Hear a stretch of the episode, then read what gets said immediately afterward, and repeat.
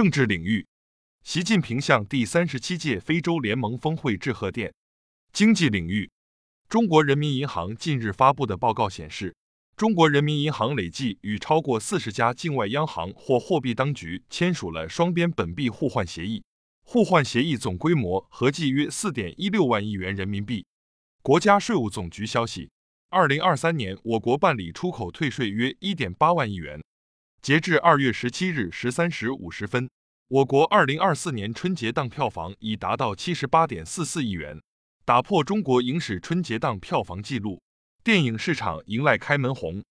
中国基金业协会最新数据显示，截至去年底，证券期货经营机构私募资管业务规模达十二点四一万亿元。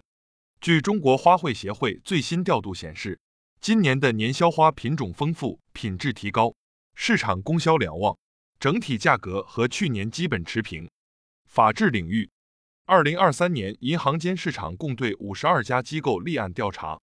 体育领域，二零二四多哈游泳世锦赛十七日进行的男女四乘一百米自由泳接力预赛中，中国队刷新亚洲纪录，以第一名晋级决赛。科技领域，国产大型客机 C 九幺九首次飞出国门参加航展。民生领域。春节假期，全社会跨区域人员流动量预计超二十三亿人次。农业农村部多举措部署节后寒潮天气防范应对。市场监管总局近日发布《企业食品安全管理人员监督抽查考核指南》和《企业食品安全管理人员监督抽查考核大纲》，自二零二四年三月一日起施行。近日，随着气温回暖，东北大冰箱扛不住了，储存好的冻货要抓紧吃。网友一日三餐得跟健胃消食片一起吃。国际方面，特朗普因财务欺诈被判罚三点五五亿美元。乌军总司令下令从阿夫杰耶夫卡撤军。法德分别与乌克兰签署安全协议。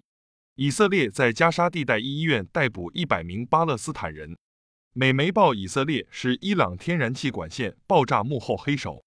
日本成功发射新一代主力运载火箭 H 三。支部学习实政教育就用半月谈基层党建学习系统，更多半月谈基层党建学习系统详情尽在主页橱窗。